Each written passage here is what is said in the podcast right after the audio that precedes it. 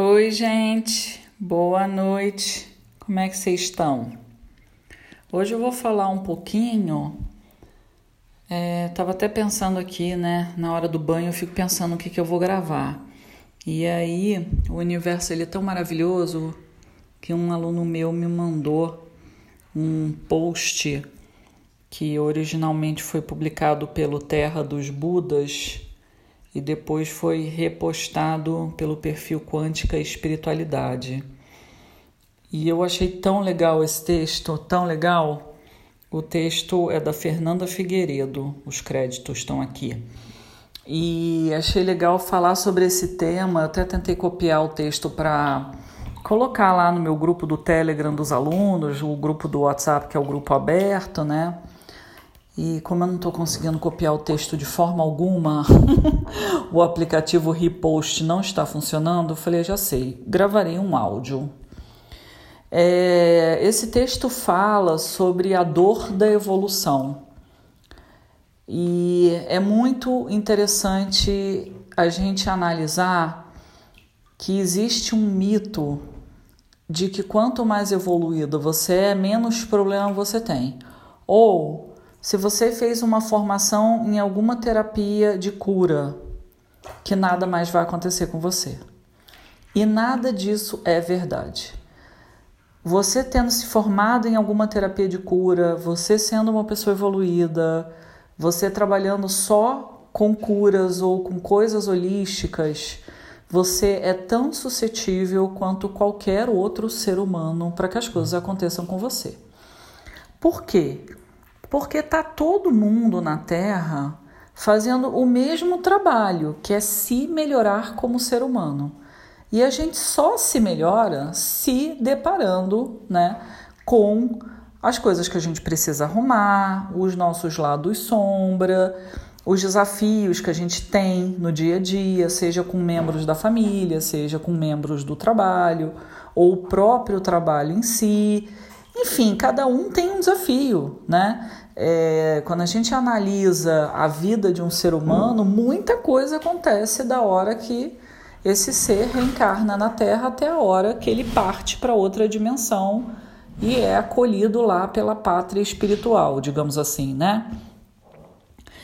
E existe um mito, e eu vejo que muita gente está despertando, né? Isso é um fato, essa transição planetária ela tá trazendo isso para gente, muitas almas aí estão despertando. E depois que a pessoa dá uma lida, dá umas verificadas na internet de algumas coisas, ela, ela se considera extremamente evoluída, né? Ela jura por Deus que está na nona dimensão e ela jura por Deus também que nada mais vai acontecer com ela ela não vai ter os chakras desalinhados, ela não vai passar um perrengue na vida, os boletos vão ser pagos por um milagre divino, porque ela é, ela é merecedora, ela, ela se vê dessa forma, né? Merecedor todos somos, né? Luz todos temos, lado sombra todos temos também. Isso é uma realidade para todo mundo. E o que acontece na prática é que quanto mais você evolui, eu fico brincando que a gente fica mudando os estágios no joguinho. É tipo PlayStation, Nintendo. Você passou da fase e vem para uma próxima fase. E nessa próxima fase existem outros desafios. E geralmente são desafios mais cabeludos, desafios assim que realmente você tem que provar para você, porque sempre a aprovação é para a gente, nunca é para o outro, né? Você tem que provar para você que de fato você melhorou, que de fato você é uma melhor pessoa. E quando esses desafios começam a aparecer, eles são bem mais difíceis. Bem mais difíceis do que resolver problema de boleto, né? É, a não ser que você tenha um problema de saúde que te impossibilite trabalhar ou, né, alguma questão grave, o trabalho, ele é uma questão de você acordar de manhã, dar o seu melhor, entrega e pronto, o salário está na conta, né? Para muitos ainda na população funciona assim. Mas quando vocês, vocês têm desafios ou de saúde, é, algum resgate kármico, pessoas desafiadoras na tua vida que você não consegue se livrar, aí o bicho pega, né? Aí o bicho pega. Imagina aquele inimigo de vidas passadas que nasceu na tua família você nunca se deu muito com a pessoa, tem aqueles atritos básicos, né, que a gente sabe quais são.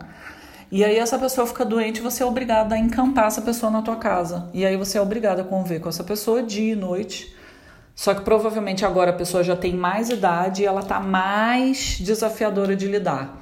Porque tem gente que com mais idade fica ótima, fica um doce de pessoa. E tem gente que quando a idade chega fica ranzinza, fica teimoso, fica bem complicado de lidar, às vezes até agressivo, né?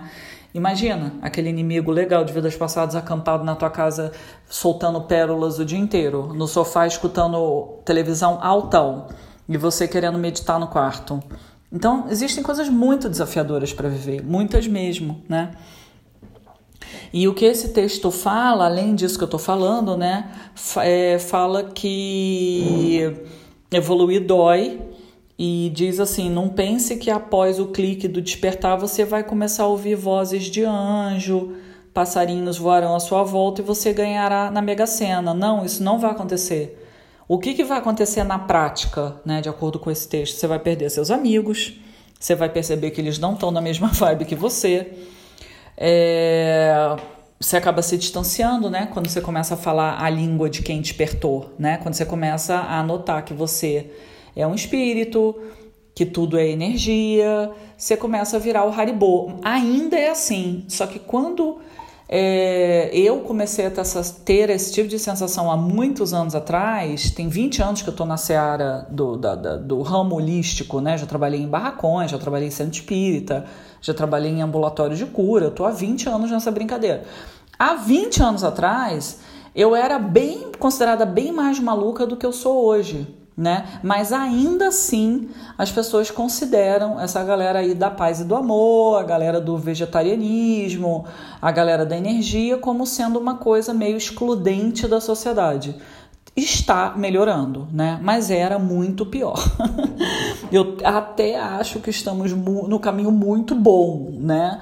Eu não sou mais zoada, digamos assim, né? As pessoas elas ficam assim, nossa, o que, que ela trabalha? Com o que, que ela trabalha? Todo mundo acha que eu sou bruxa e, e tem um certo medo, entendeu? Já aconteceu de eu ter um namorado que eu dormi com a blusa do cara e eu falei: Ah, deixa que eu levo a tua blusa, eu lavo e te trago de volta. O cara não deixou eu levar a blusa de volta. Eu tenho certeza que ele achou que eu fosse fazer macumba com a blusa dele. Eu tenho certeza. eu tenho certeza. E eu nunca faria isso. Eu nunca ia prender homem sem o homem querer estar comigo. Isso não faz parte dos meus princípios, nunca fez e nunca fará, né? Eu entendo que o amor é livre. Se a pessoa quer estar comigo é porque é o desejo dela, assim como também as pessoas com quem eu já estive junto foram pessoas que estavam dentro do meu rol de desejo, né? É, não, não tá dentro do, das coisas que eu considero ok fazer é prender pessoas, muito pelo contrário. Mas enfim, cada um pensa de uma forma, né? É, e aí, continuando aqui o texto, diz que você vai preferir ficar sozinho do que ficar com pessoas que não te agregam nada, né? Diz também que quando você começa a tomar consciência da sua vida, do seu comportamento, dos seus momentos, você vai perceber que você é humano. E enquanto humano, você é falho. E aí, um adendo meu aqui, o que é muito interessante é que esse processo do despertar passa muito pelo papel de você começar a se olhar, a gente fala de observador distanciado, né? Você se olha com um olhar externo, como se fosse uma outra pessoa olhando para você, e você começa a ver em você aqueles defeitos que você sempre apontou nos outros te dá uns insights, entendeu? Você fala, nossa, eu sempre critiquei a pessoa por ela ser mesquinha. Aí você descobre que mesquinha é você. Quem fica contando moeda e cobrando dos outros centavos é você, né? É, é muito interessante o processo mesmo. E aí o texto fala que você vai se investigar, vai investigar o seu íntimo, vai ver que você sente inveja de coisas que você não imaginava, que você tem pensamentos negativos, que você sente ciúmes mas que você reprime isso tudo e tenta jogar para baixo do tapete. E é nessa hora que você começa a curar as suas sombras. Ao identificá-las, a gente só cura os nossos lados sombra quando a gente identifica que a gente tem aquele lado sombra, né? E esse é o processo mais doloroso e é o motivo pelo qual a gente reencarna nesse planeta, o texto diz, né?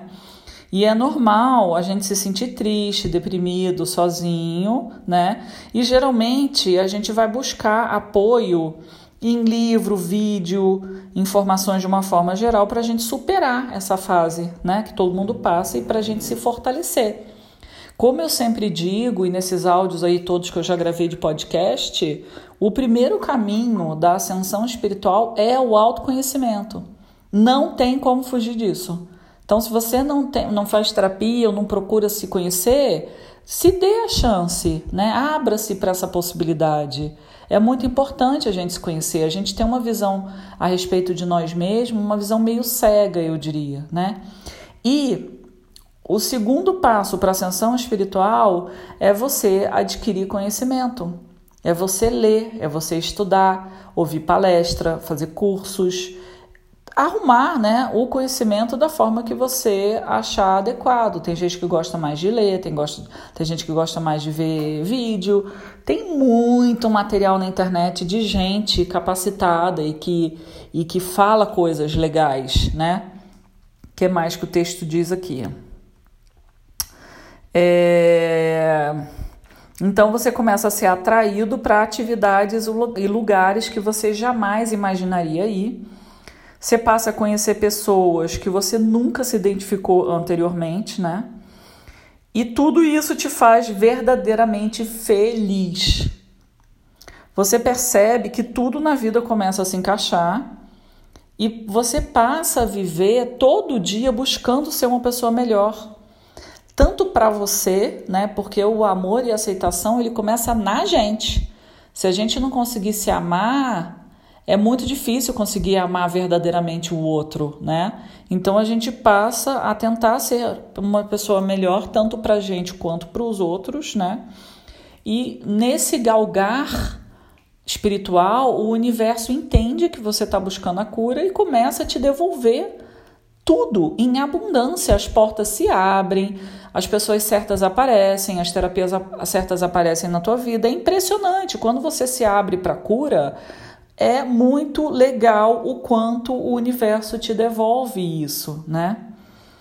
E aí o texto diz que você começa a viver a vida que sempre sonhou, até que uma hora você para de pedir né? Você para de ser aquela pessoa reclamona, um eterno mimimi, pedindo tudo, né? blá blá blá blá, e começa a agradecer.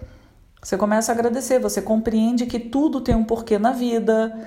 Mesmo que você não compreenda naquele exato momento o que está acontecendo para aquele, aquele problema estar tá na tua vida, você fala, cara, se eu estou passando porque tem alguma coisa, uma hora eu vou entender, fica quieto, sabe, sem gastar muita energia